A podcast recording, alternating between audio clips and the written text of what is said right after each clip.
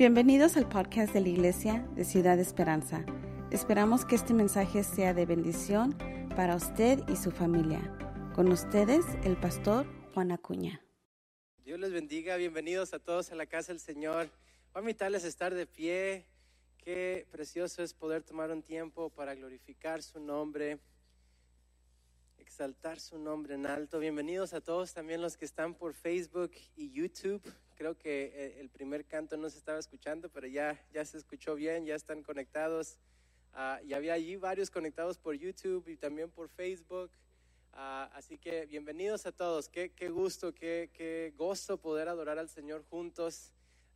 y es algo precioso, es algo donde Dios manda la bendición. Amén. Es, es cuando están los hermanos juntos en armonía, adorando al Señor. Vamos a orar para entrar a la palabra del Señor. No me, no me quiero tomar mucho tiempo, pero sí quisiera compartir esta porción de la escritura. Pero antes de hacerlo, quisiera invitarte a abrir tu corazón, abrir tu mente para recibir de Dios. Y te quiero invitar a que seas tú que le digas al Señor, Dios, habla mi vida en esta hora. Ministrame por medio del consejo de tu palabra, porque Dios es un caballero y Él no bendice a nadie a la fuerza. Pero cuando tú abres tu mente, tu corazón para recibir de Dios, Él es fiel para depositar en tu vida cada promesa, cada propósito que Él ya ha puesto para ti en el nombre de Jesús. ¿Por qué no cierras tus ojos un momento y le, dije, le dices, Señor, habla mi vida, habla mi mente en el nombre de Jesús. Señor, nos unimos en oración junto con todos los que están en línea, todos los que están aquí presentes, y te pedimos que sea tu presencia, tu Espíritu Santo, quien nos ministre, Dios, en este momento. Glorifícate, Dios por medio del consejo de tu palabra para transformar nuestra mente, nuestro corazón, nuestras vidas, en el nombre que es sobre todo nombre, en el nombre de Cristo Jesús. Amén y amén. Ah, puede tomar asiento. Como decía Raúl, ah, estamos iniciando un servicio este viernes. Es en inglés, es, para todos los, aquellos que, que quieren invitar amigos que no hablan a lo mejor español. Este, es un servicio que estábamos haciendo en, principio del año, gracias hermano Guillermo, y, gracias a Dios estaba haciendo cosas Dios muy padres. Y ahora hemos estado haciendo nada más, todo mayormente por internet, pero vamos a abrir ya este servicio. Y también uh, ayúdenos a orar, todavía no tenemos una fecha específica, pero tenemos, ah, ahorita estamos ya viendo la posibilidad de abrir un segundo servicio en español a las seis de la tarde Ah, para, para, tratar de, que todos los que no puedan venir en la mañana, que puedan venir en la tarde y, dar más oportunidad a que las personas puedan conocer de Dios. Sé que nuestro espacio está limitado en la mañana y, no queremos sobrellenar a esto, este lugar, ah, pero, pero primeramente Dios, y a lo mejor en estas próximas semanas les, les damos el anuncio. Mañana también tenemos la oración a las 7 de la noche, de 7 a 8 de la noche. Y quisiera invitarles especialmente si estás pensando en, abrir un grupo pequeño, que tomes esos tiempos de oración. Y si lo puedes hacer en tu casa, gloria a Dios. Y si no, por eso queremos abrir la iglesia. Es nada más, no hacemos otra cosa, no hacemos nada de, de nada más que orar. Nada más abrimos el templo, oramos y a las 8 terminamos la oración. Así que si tienes esa oportunidad de hacerlo, mañana ahí te esperamos. Si tienes tu Biblia, quisiera invitarte a 2 Samuel capítulo 23. Segunda de Samuel, capítulo 23. Y creciendo, yo me acostumbré mucho a la Reina Valera, la versión de la Biblia, y sé que hay mucha gente que está muy acostumbrada a la nueva versión internacional, y así que ah, si, si se escucha un poquito diferente, nada más es eso, nada más es otra es, la versión más, más, de las más antiguas, no es la más antigua, pero de las más antiguas que hay. es Reina Valera, voy a estar leyendo en 2 Samuel capítulo 23. Ah, fuimos al zoológico con, con, mis niños esta semana, el viernes, y fue un, un tiempo muy padre, pero alcanzamos a ver un león. Y cuando vimos el león, como que aunque está detrás como bien protegido el león, aún así como quedó un poquito de miedo, ah, pero estábamos ahí viendo este león y se levanta el león como si nada y está de la altura de mi niña Sophie y eso que está en cuatro, en cuatro pies, ¿no? Ah, pero dices, eh, el miedo que te puede dar estar enfrente cara a cara a un león. Y ese es el título de mi sermón esta, esta mañana. Se- se titula Atrapa el león. Y está basado en una historia aquí en Segunda de Samuel. Tra- Atrapa el león. And I think we got that, we got that image there. Tenemos esa imagen ahí ah, de, de- león. Dice el versículo 20, Segunda de Samuel capítulo 23, versículo 20. David está a punto de morir. David está a punto de pasar a la presencia del Señor. Y cuando se está hablando de sus últimas palabras, del legado que David va a dejar, David en ese, en ese proceso de legado tiene que apuntar a sus hombres, tiene que apuntar a los valientes de David. Ah, como se les conocía, lo- los valientes de David era ese, ese grupo de personas que, que- que pelearon con él, que, que lucharon con él y que, y que hasta el último momento insistieron en hacer todo lo posible por estar peleando con David. Y esto está precisamente hablando de esto. Si tienes su Biblia ahí en 2 Samuel, en 2 Samuel capítulo 23, dice la palabra del Señor, versículo 20. 2 Samuel 23, versículo 20. Y habla de un hombre llamado ah, Benaya. Benaía, en, en inglés se le dice Benaya, en español Ben- Benaía. Después dice Benaía, hijo de Jo- Joiada, hijo de un varón esforzado, grande en proezas de Ca- Cabseel. Este mató a dos leones de Moab y él mismo descendió y mató a un león en medio de un foso cuando estaba nevando. También mató él a un egipcio, hombre de gran estatura, y tenía el egipcio una lanza en su mano, pero descendió contra él con un palo y arrebató al egipcio la lanza de la mano y lo mató con su propia lanza.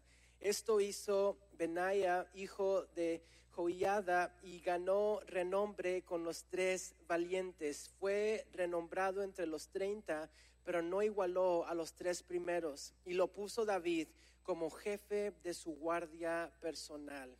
¿Sabe que esta historia está bien, bien loca, no? Eh, Es un hombre ah, que se llama Ben- Benaya en, en- inglés, en español, ah, Be- Benaía. Benaía era un hombre que estaba en el ejército, un hombre normal, un hombre que ah, nada más sobresalió.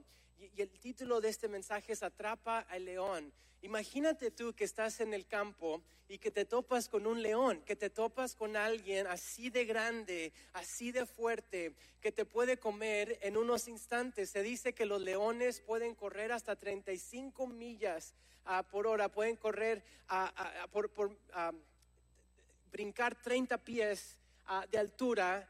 ah, y cuando estoy pensando en inglés y en español, y a veces nada más me sale spanglish, perdón. ah, pero, pero cuando hablas del león, dices, es un león, es un animal que te puede atrapar en segundos, puede brincar, puede correr con tanta velocidad, que te puede destruir y te puede comer en cuestión de unos minutos, ya se acabó.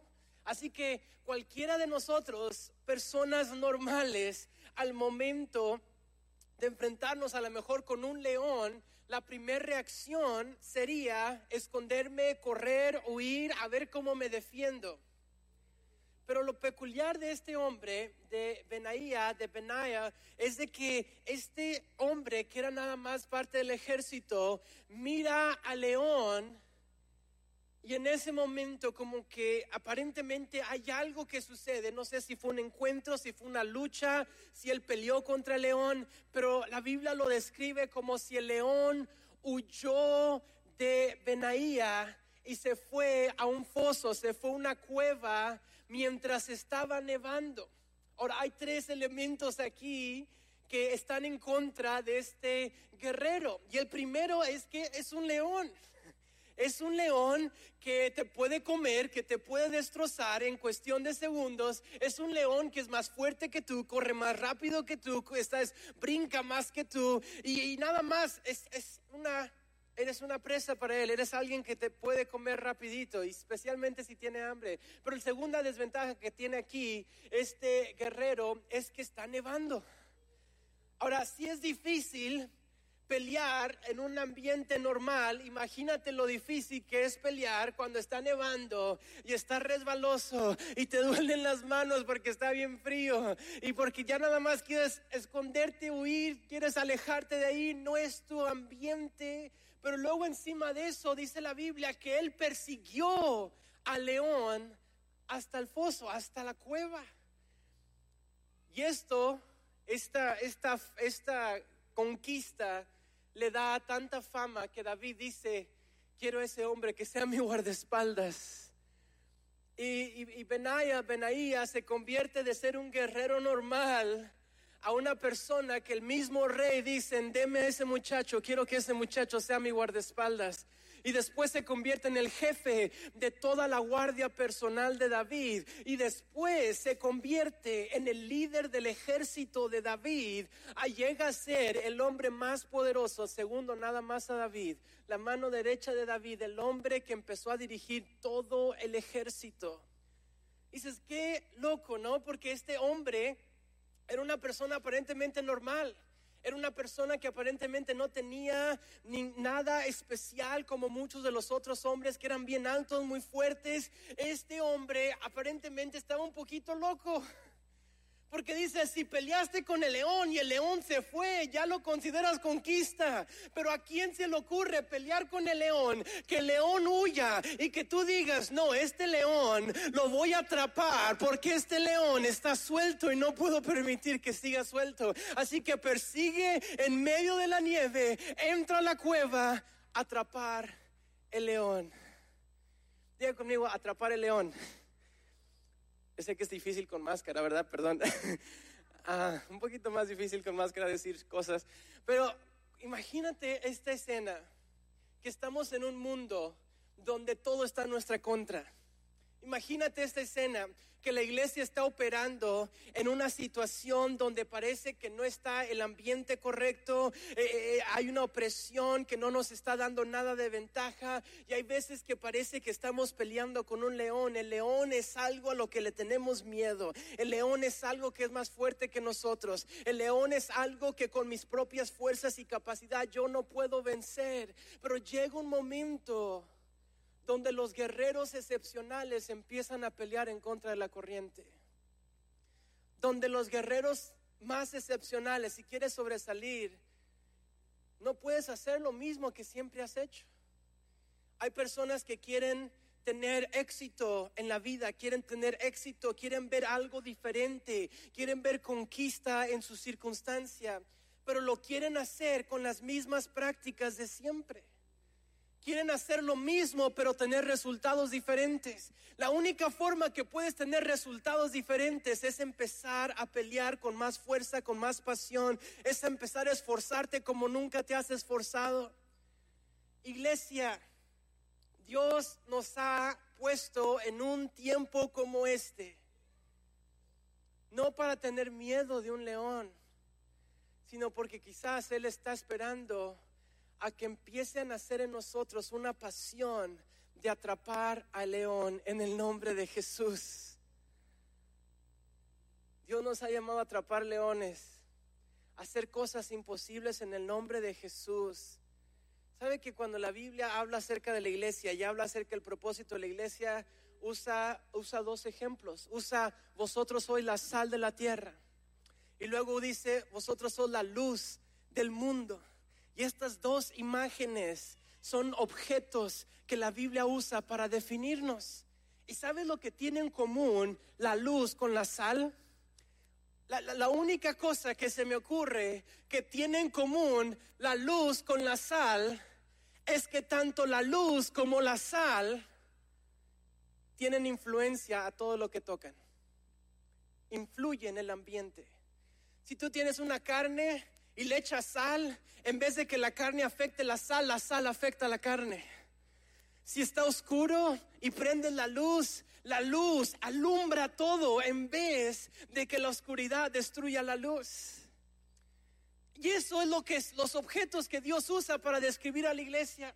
En otras palabras, Lo que Dios está diciendo, lo que Jesús estaba diciendo, es que la iglesia ha sido puesta en esta tierra, no para dejarse guiar por este mundo, no para ser influenciados por este mundo, sino para entrar a un mundo oscuro, a darle luz, para entrar a un mundo desabrido, a un mundo sin sabor, a un mundo que está vacío y darle poquito sabor a esta vida en el nombre de Jesús. Tú y yo no fuimos puestos en esta tierra para acostumbrarnos a la corriente, sino para influenciar el lugar donde Dios nos ha puesto.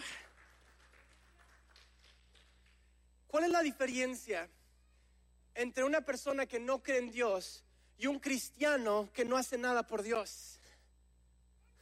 Nada. Disculpen, ahorita, ahorita cuento un poquito de chistes, tengo unos... Ajá. Son un poquito fuerte esto. Y este mensaje primero es para mí. Pero ¿cuál es la diferencia entre una persona que no conoce nada de Dios y una persona que es cristiano pero no hace nada por Dios? No hay nada de diferencia. Ahí, les va un chiste, perdón. hay un chiste, y no soy muy bueno para los chistes, pero lo voy a intentar. Oren por mí, por la gracia de Dios. Ahí va. Ah, ah, hay, una, hay dos personas que llegan al cielo, ¿no? Y uno llega al cielo y, y pues era cristiano, pero um, you know, no, no, servía en su iglesia y, y, todo. Era un piloto de un avión, pero en realidad pues toda su vida se enfocó en su trabajo. Y luego llega un pastor al cielo también, al mismo tiempo, y, y y ya están a punto de entrar al cielo y están platicando y el, el, y el piloto del avión está enfrente del pastor. Y llega primero el piloto y le dicen, oh Señor, qué bueno que llegó usted. Ya le tenemos su mansión lista aquí en el cielo. Y abren las puertas del cielo y le tienen una mansión enorme, padrísima. Tenía creo que una bandera de los Cowboys ahí a un lado. Y luego se acerca el pastor y le dice el pastor, wow, si a esta persona le dieron una mansión, imagínate lo que me van a dar a mí. Y llega el pastor y le dicen, oh, sí, su casa está acá y era una casa chiquita, normal, no era ni siquiera una mansión. Y dice, ¿cómo es posible? Yo era pastor y toda mi vida prediqué a Cristo. Dice, pero, pero él agarra una mansión y él nada más era un piloto de un avión y yo soy pastor. Dice, es que cuando tú predicabas la gente se dormía. Y cuando él volaba, la gente empezaba a orar. Volaba tan mal. Así que el piloto, no me fue tan mal, ¿verdad? En ese chiste. Así que el piloto hizo, hacía que la gente se acercara más a Dios y tú nada más hacía que se durmiera. ¿Cuál es la diferencia entre alguien que no conoce a Dios y un cristiano que no hace nada por Dios? Nada. No hay ninguna diferencia. Así que puedo decir que soy cristiano, pero si no hago nada por Dios, estoy igual que el mundo. Puedo decir que amo a Dios, pero si no estoy haciendo absolutamente nada por Dios, entonces es ahí donde me da un poquito de miedo. Porque creo que ahí se aplica la advertencia tan fuerte de la palabra del Señor que si no eres frío ni caliente, si eres tibio, te vomitaré de mi boca. Quizás por eso dice Proverbios, hay un proverbio que leí esta semana, Proverbios 18, dice el versículo 9 al 10, también el que es negligente en su trabajo es hermano del hombre que destruye. El que es negligente y que, y que no hace nada es hermano del que destruye. ¿Por qué está diciendo esto la palabra del Señor? ¿Cómo es posible que sean hermanos? ¿Por qué? Porque tienen la misma eficacia. Porque alguien que es negligente y no hace nada es hermano de aquel que destruye todo. Cuando hablamos de tener pasión por Dios, de hacer cosas por Dios, el cristiano si hay algo que nos debe dar evidencia de que he nacido de nuevo, es que debe haber en nosotros un hambre por compartir las buenas nuevas de Cristo Jesús. Debe haber en nosotros algo que nos debe incomodar de vez en cuando a decir, no estoy haciendo suficiente para honrar a Dios. ¿Y qué estoy haciendo con los dones que Dios ha puesto en mi vida? Hay, una, hay un concepto teológico que creo que ha tenido una influencia sobre esto. Y es, una, es, una, es la teología de la dispensación. Y es una teología, es un, un elemento que muchas veces se ha debatido en, en, en, escuelas teológicas, donde se habla de las dispensaciones. Y hay seminarios como Fuller que están totalmente en contra de las dispensaciones. Y luego hay muchas escuelas bíblicas que están completamente a favor de las dispensaciones. Y básicamente lo que este elemento teológico dice o esta propuesta teológica dice es que hay dispensaciones o hay temporadas, hay tiempos. Y muchos hablan de que hay un tiempo de gracia donde estamos nosotros y hay un tiempo de la ley. Y muchos hablan del tiempo de la ley, que era un tiempo donde se procuraba honrar a Dios a través de la ley. Y luego hay un tiempo de gracia, donde Dios por su gracia Está bien si no obedezco a Dios, está bien si no honro a Dios, está bien si, si no necesariamente estoy siguiendo todo al pie de la letra porque como quieras por gracia. Y creo que hay veces que este elemento doctrinal a veces ha influenciado tanto a la iglesia hoy en día. ¿Sabe que ese debate teológico no existía en el tiempo de la iglesia primitiva? No existía un concepto en la iglesia primitiva de es que antes estaban en la ley y ahora estamos en la gracia. No, no era un elemento que influyera en su práctica. Simplemente entendían que todo era por la gracia de Dios. Pero déjame clarificar algo, no me importa si estás a favor de las dispensaciones o no. No me importa a qué seminario fuiste o a qué escuela teológica fuiste. La cuestión es esta. ¿Había gracia en el Antiguo Testamento? Sí. ¿Sigue existiendo una ley en el Nuevo Testamento también? Dios es el mismo ayer, hoy y por los siglos de los siglos, dice su palabra. Dios es el mismo en el Antiguo Testamento y en el Nuevo Testamento. Y muchos dicen es que en el Antiguo Testamento muchas personas por deshonrar a Dios tan fuertemente cayeron muertas delante de Dios. Pero ¿sabes qué? También pasó en el tiempo de la gracia, entre comillas, con Ananías y Zafira. Ananías y Zafira entran al templo, tratan de mentir al Espíritu Santo y caen muertos en medio del tiempo de la gracia. En medio del tiempo de la gracia, la ley no es destruida. Jesús viene y dice, yo no he venido, yo no he venido a destruir, destruir la ley. De hecho, parece que Jesús la complica un poquito más. Déjame explico lo que me estoy refiriendo. Jesús viene y dice, ustedes han escuchado, no matarás. Pero yo te digo que si tan solo empiezas a crear ese enojo y ese enojo te empieza a gobernar y en tu mente ya estás matando, entonces ya eres un pecador. Era mucho más fácil nada más no matar, pero mantener el rencor.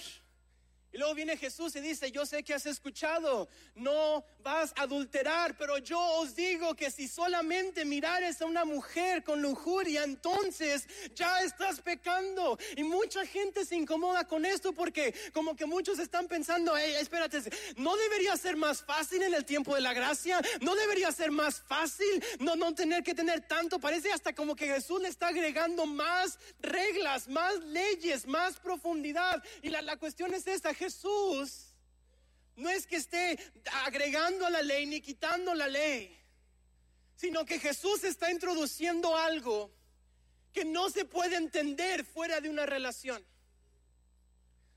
Dios, Jesús en ese momento está introduciendo algo que si no tienes una relación con Dios siempre va a ser imposible.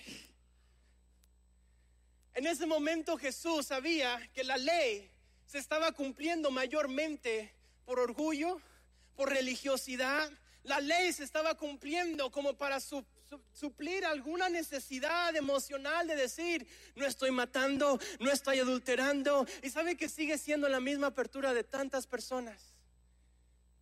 Tú necesitas a Dios. Yo, yo soy una buena persona, no mato a nadie.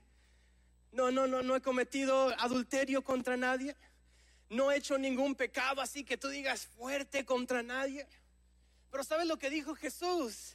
Es que si en tu mente ya estás cometiendo esos pecados en tu corazón, entonces la raíz de ese maligno ya se está cocinando y va a dar fruto en ti o en tus hijos o en los hijos de tus hijos, pero tienes que cortarlo. Pero es algo que no puedes hacer si no tienes una relación con Dios.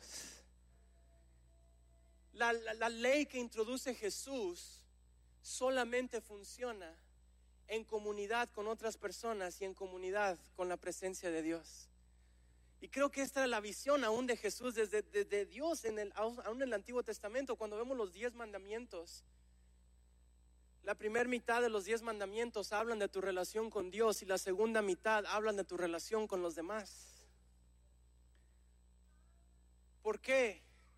Porque la ley de Dios no fue hecha para quebrarse como muchos piensan. Esta cuestión de la gracia, a veces no entiendo cómo muchas personas entienden la cuestión de la gracia, pero parece ser como que tienen nada más una luz verde a pecar que al cabo Dios me va a perdonar. Déjame te explico que eso es una mentira del diablo. Porque el hecho de que tú digas yo creo en Dios, pero no hago nada por Dios y vivo como el resto del mundo, no hay una diferencia entre tú y el mundo. Una persona que cree en Dios está buscando honrar a Dios en todo momento. Está buscando agradar al Señor. ¿Qué oportunidad tengo en este momento? Benaya, Benaía, este guerrero, llega un momento en su vida donde se acerca un león y tiene una decisión. Voy a correr, voy a tratar de escaparme, pero a lo mejor me matan o voy a pararme firme, porque es la única opción que tengo en este momento y pelear contra todos los ataques que este maligno pueda traer en contra de mi iglesia. Dios no nos llamó a ser comidos vivos. Dios no te ha llamado a ser destruido vivo. No, Dios te llamó a pararte firme y pelear en el nombre de Jesús. Dios te ha llamado a pararte firme y pelear.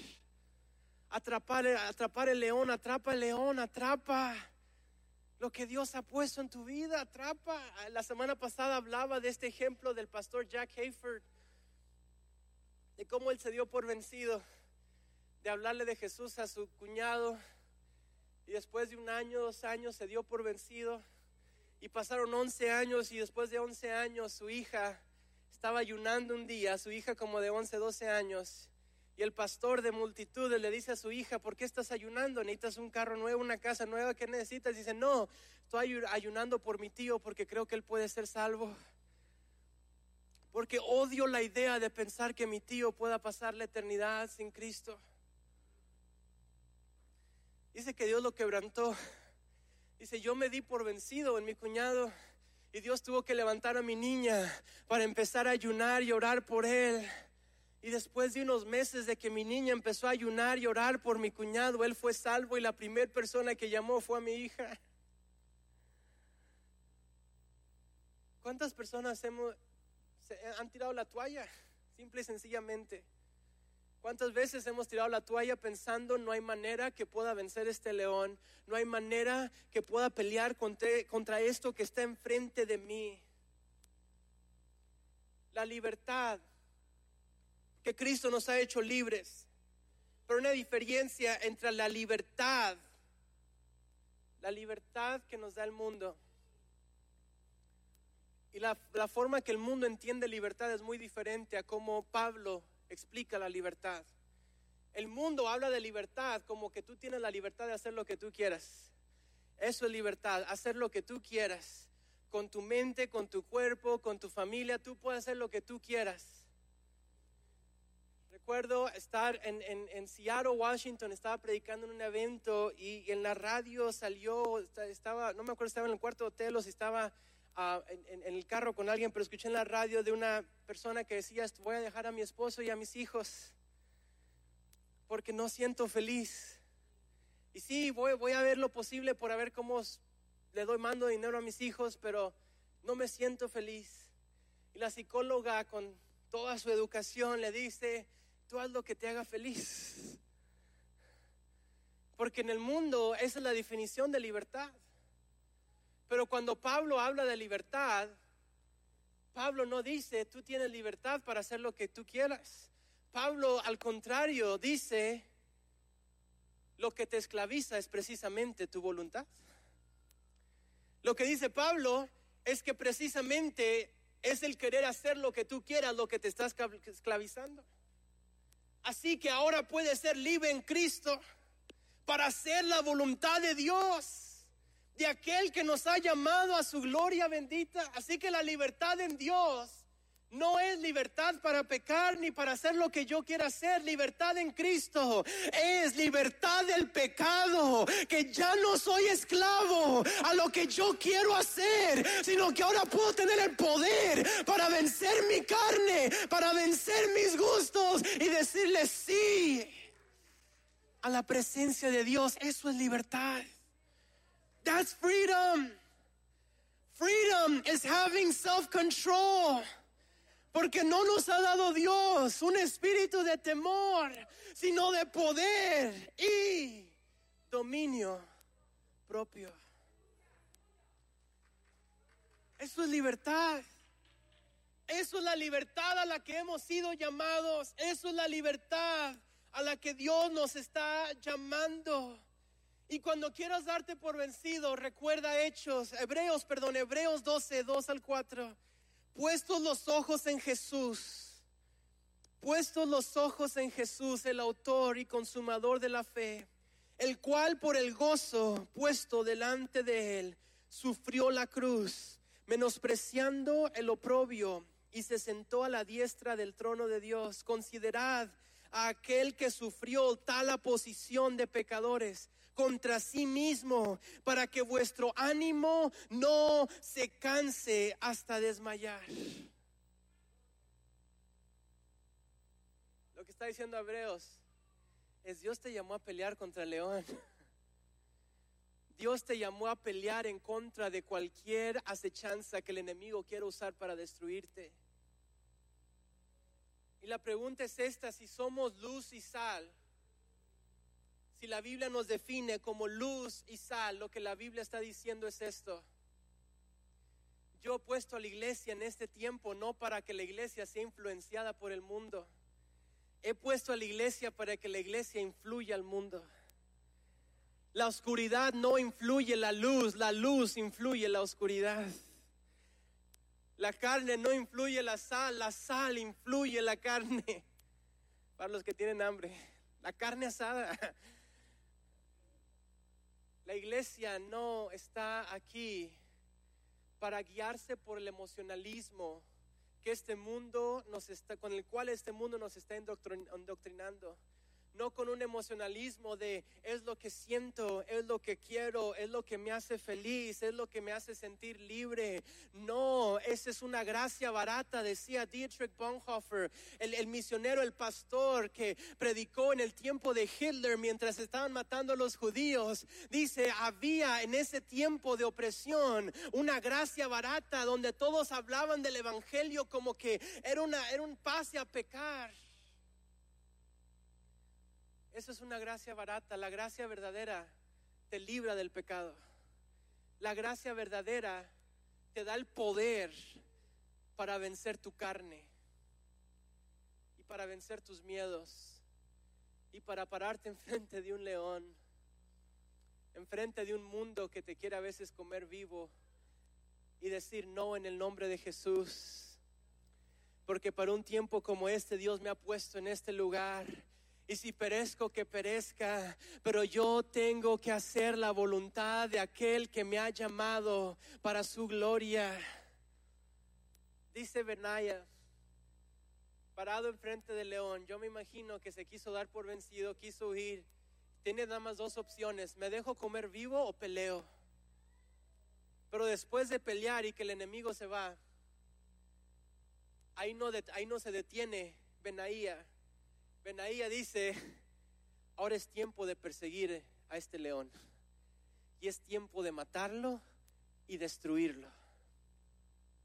Esa fe, ese coraje de ser, esa valentía es precisamente la que abre puertas que ningún otro guerrero normal tuvo esa valentía, ese coraje de ser, es lo que rompe cadenas y hace que Benaía se convierta en el guardaespaldas del rey. Hasta el mismo rey dice, yo necesito un guerrero como este, yo necesito un guerrero que no nada más se defiende contra el león, sino cuando el león sale huyendo lo persigue y lo atrapa y lo destruye. Y no importa si está nevando, si está en la cueva, si está en un lugar que a lo mejor me hace sentir inseguro. Yo estoy confiando en lo que Dios ha puesto en nuestras vidas. Estoy confiando en que toda circunstancia que venga, Dios me va a equipar para enfrentarla. En el nombre de Jesús. ¿Estamos persiguiendo leones? ¿O estamos nada más persiguiendo un mundo que está a punto de terminarse? Hay un ateo, se me hace tan chistoso eso, hay un ateo que se llama Federico Nietzsche. Cuando habla acerca del propósito de la vida, porque él era un ateo, era un nihilista, no cree en Dios y ni siquiera cree en el sentido en la vida. Pero cuando hablan del sentido de la vida, de las pocas veces que él hizo referencia a una vida con propósito, dijo Dietrich Bonhoeffer, la obediencia alargada hacia la misma dirección es lo único que le da sentido a mi existencia. Esto lo dijo un ateo nihilista, Dietrich Bonhoeffer, el que dijo Dios ha muerto, el famoso ateo. Federico Nietzsche, perdón, sí, se me, fue el, nombre. A Federico Nietzsche, el famoso ateo que dijo Dios ha muerto, dijo, lo único que le da sentido a mi vida es la obediencia alargada en la misma dirección. ¿Qué es lo que estaba refiriéndose Federico Nietzsche? Es que aunque no creo en Dios, prefiero una vida disciplinada donde reniego mi carne, porque aún eso le da más sentido a nada más decirle sí a todos los placeres que tengo a mi alrededor. Este es un ateo hablando. Iglesia, Dios nos ha llamado una obediencia alargada en la misma dirección. Dios nos ha llamado una obediencia alargada en la misma dirección. Queremos victorias grandes, hay que seguir peleando hacia la cruz. Obediencia alargada en la misma dirección. Hay que serle fiel a Dios y hay que persistir. No hay que cansarnos de hacer el bien porque vamos a cosechar en el tiempo de Dios. El nombre de Jesús, voy a invitarte a estar de pie. Obediencia alargada en la misma dirección.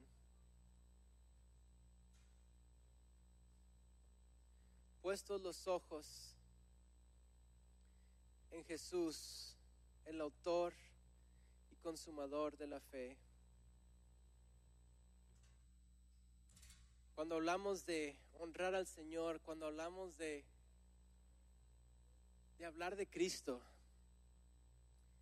mi reto esta mañana es de que tú creas que Dios te puede usar para alcanzar a personas a tu alrededor, a personas que Dios ha puesto a cercanía tuya.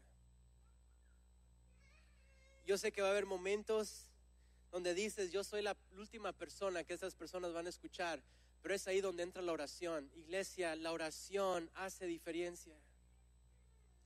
Este mes de septiembre le pedimos a todas las personas que están tratando de empezar un grupo pequeño a que oren, que tomen tiempos de oración todos los días y que oren específicamente por las personas que quieren alcanzar.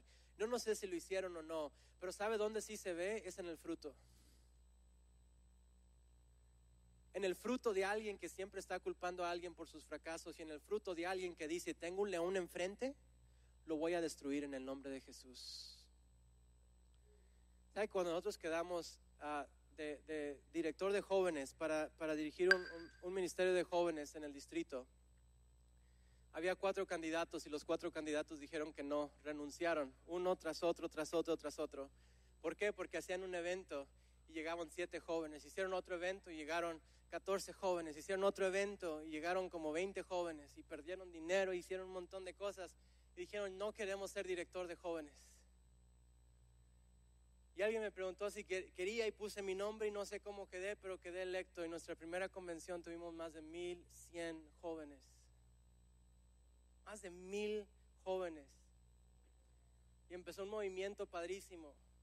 Y luego cuando estábamos tratando de plantar una iglesia y nos dicen de, de ver si podemos, si queremos ayudar a revitalizar la iglesia que estaba aquí, llegamos y había tres candidatos y los tres candidatos dijeron, no, no quiero esto.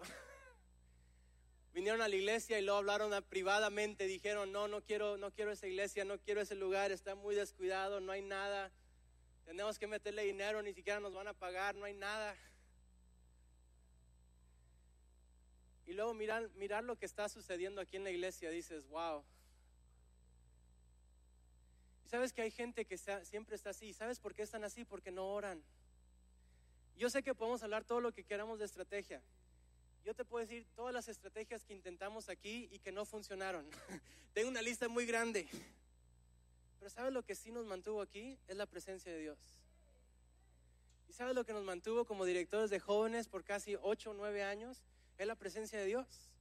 La única diferencia entre ministerios que están prosperando, aunque lo estén haciendo poco a poco, pero que están avanzando, es que hay gente que busca y se conecta con la presencia de Dios y hay gente que pone muchas excusas. Hay muchas razones por las cuales cerrar el templo en este momento. Y tenemos muchas excusas muy buenas. Pero ¿sabes qué? Ya me cansé de que hay gente que se está yendo a las drogas y ya me cansé de escuchar de gente que está batallando con sus hijos y con sus matrimonios y con sus finanzas y con nada más su espíritu, su vida espiritual. Y es tiempo de buscar a Dios como nunca, iglesia. Mi reto para ti es atrapa al león, busca su presencia, ayuna. Yo estoy gordito y aún así ayuno, yo sé que tú es más fácil para ti. Yo sé que es difícil. Yo sé que a veces es difícil, a veces pasar un tiempo en la presencia de Dios, pero la obediencia alargada en la misma dirección va a dar fruto en tu vida. Busca su presencia todos los días y a lo mejor no vas a ver la respuesta después de orar una hora o dos horas o tres horas. A lo mejor no vas a ver la respuesta de- después de orar una semana o dos semanas o tres semanas. A lo mejor no vas a ver la respuesta tan rápido como la quieres ver, pero déjame te aclaro algo. Cuando tú te conectas con su presencia, Dios empieza a desarrollar a ti un temor por su presencia, un hambre por su presencia. Y eso te da valentía para destruir todo león que te quiera comer vivo. La presencia de Dios activa fe, activa valentía, activa visión. Así que cuando miras a cristianos que no evangelizan, que no oran, que no ayunan, que no diezman, que tienen miedo a diezmar, ¿sabe qué? Déjame digo algo acerca del diezmo. Y no es porque pueda levantar una ofrenda, ya se recogió la ofrenda, no te preocupes. Pero la Biblia dice esto, le dice a las personas en Malaquías, probadme en esto. Dice, porque me han robado, pero pruébenme en esto. Y es de las pocas veces que vas a escuchar esto en la Biblia. Cuando tú diezmas, yo abriré las ventanas de los cielos. Abriré las ventanas de los cielos. Mucha gente ha pensado, las dispensaciones, eso es del tiempo de la ley. Aunque Jesús lo menciona y Jesús honra el diezmo. Pero sigue muchos con sus argumentos, es el tiempo de la ley. ¿Sabes que el diezmar ni siquiera es un elemento de ley? Es un elemento de fe. El diezmar ni siquiera se trata de ley, de cumplir y voy a dar mi diezmo simplemente para cumplir. Desde el Antiguo Testamento, si había algo en el Antiguo Testamento que se trataba menos de ley y más de fe, era el diezmo. Se trata de si en realidad confías y crees lo que predicas. Se trata de en realidad estás confiando en que Dios es tu proveedor. sabes, lo, lo estoy mencionando no porque le- de hecho aún en este tiempo mucha gente ha sido bien fiel en sus diezmos. ¿Y sabes por qué? Porque ven el respaldo de Dios. No hemos hecho ni una serie de, de dinero este año, no hemos hecho ni una predicación de diezmo este año, pero ¿sabes qué? La gente está dando porque al, al serle fiel a Dios están probando al Señor y están comprando casas y lo están recibiendo, asc- ascendiendo en su trabajo y están plantando negocio. ¿Por qué? Porque no se trata de dar una apariencia y decir, mira el carro que tengo y mira la casa que tengo y mira cuánto doy. No, se trata de fidelidad, se trata de fe, se trata de creerle a Dios. Así que cuando ves a cristianos apagados, eso no es una falta de poder de Dios, es una falta de fe en Dios. Es una falta de decir, yo me rindo ante Él. La libertad que Cristo te da es que te ayuda a vencer tus temores. Ya no tienes que ser esclavo a tus miedos, ya no tienes que ser esclavo a tu carne, sino ahora somos esclavos de Cristo y libres para hacer su voluntad. En el nombre de Jesús. Se trata de confianza, se trata de relación. El tiempo de la gracia no se trata de tener libertad para pecar. Eso es gracia barata, que no es bíblica. El tiempo de la gracia se trata de relación con Dios. Y si tú tienes una relación con Dios, llega un momento donde ya ni siquiera se trata de matar o de adulterar, sino se trata de mi corazón. Porque imagínate eso, estás casado con tu esposa, estás casado con tu esposo y dices, pues debería estar contento porque nunca lo he engañado con otro. Dices, eso es ley. Pero relación es decir, la amo más que cualquier otra persona. Ni siquiera es de pensar si la voy a engañar o no, porque no, no cabe ahorita eso en mi mente, porque estoy enamorado de esta persona.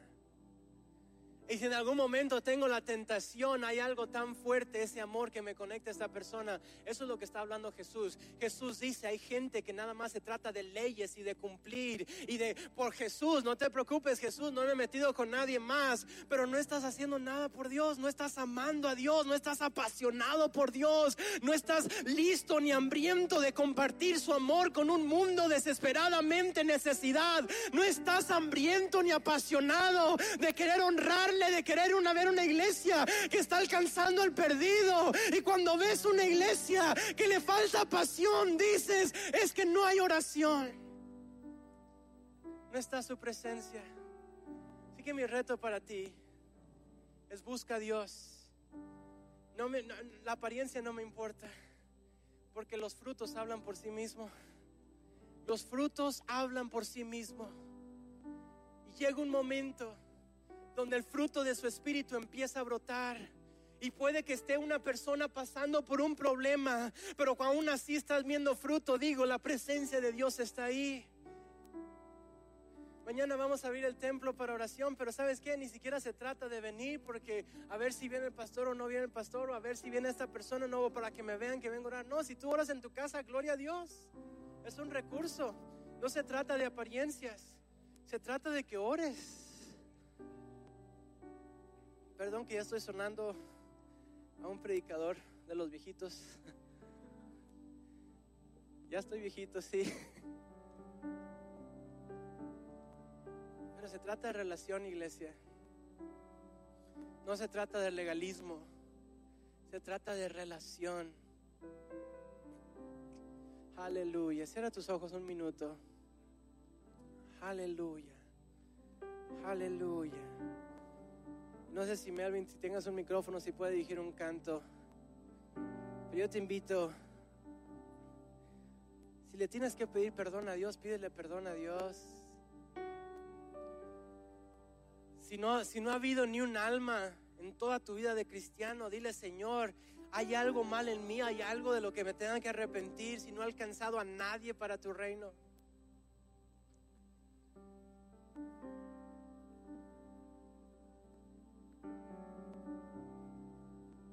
Aleluya.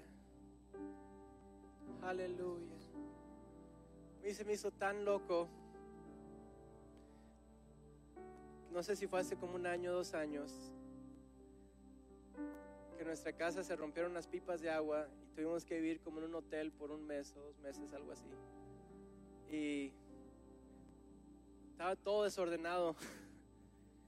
Y en, ese, en medio de esa situación a Nancy se le ocurre iniciar un ministerio evangelístico que es Taco Tuesday. Y Nancy dice, Dios me está poniendo salir y hacer tacos para llevar en las gasolineras. Y mi primera respuesta a Nancy fue, espérate, ni siquiera, estamos, ni siquiera tenemos dónde vivir ahorita porque se nos quebró la pipa en la casa y estamos viviendo en, en, en hoteles y estamos arreglando y estoy pidiendo días en el trabajo y estamos como locos, ¿no? Tratando de arreglar. Y dice Nancy, no es que siento de Dios que es el tiempo de hacerlo. ¿Por qué? Porque había un hambre en ella de alcanzar esta ciudad. Y lo hizo. Y a base de eso hemos visto varias personas venir a Cristo y varias personas que nada más han encontrado, se han topado con el amor de Dios en los tacos de las hermanas que tan rico le quedan. Están ungidos esos tacos, hermanos. Tienen que probar uno. Pero sabe que hay tanta gente que habla de cambiar el mundo. Tanta gente que habla de tener pasión por Dios. Y no evangeliza ni en su trabajo, ni en la iglesia, no sirve, no diezma, no hace nada por Dios. Y lo digo con amor, hermanos, porque yo estuve ahí un momento. Lo digo con amor. No hay una diferencia si estás en ese lugar entre tú y alguien que no conoce de Dios. Y eso es la definición de ser tibio. No estoy diciendo que no tienes tus días de descanso, no estoy diciendo que no tienes que dedicarle tiempo a tu familia, no estoy diciendo que no le dedicas tiempo a tu trabajo, no, porque hay mucha gente que luego se va a los dos extremos, ¿no? Estoy diciendo que honres a Dios y que si no lo estás haciendo, que te arrepientas que nada más le digas, Dios, ¿en qué puedo servir? Dios, ¿en qué puedo honrarte? Dios, ¿qué necesita cambiar? Y si no encuentras nada en tu vida donde dices, es que aquí puedo de a tiro servir, empieza a orar, empieza a ayunar y di, Dios, ábreme puertas. Dios, ábreme puertas con personas en mi trabajo. Dios, ábreme puertas con personas en mi comunidad. Dios, yo no sé cómo serte fiel y cómo servirte. Si no tienes la respuesta a esa pregunta, que a lo mejor hay que orar y ayunar. Hay cosas que solamente se abren en la presencia de Dios. Así que yo te reto esta semana, falta una semana para iniciar grupos pequeños. Eh, tenemos un entrenamiento este sábado, un entrenamiento más este sábado. Y, y vamos a tratar de crear una estrategia. Pero yo te invito a que no nada más vengas sino que esta semana tomes un día de ayuno, tomes una mañana aunque sea de ayuno. Y si tú tienes ganas de servir al Señor en hacer algo, a lo mejor el dirigir un grupo pequeño no es lo tuyo. Pero habla, habla con los muchachos de los jóvenes, habla con los muchachos de la alabanza, habla con los muchachos ah, de, de los sugieres, con los que sea, pero sirven algo.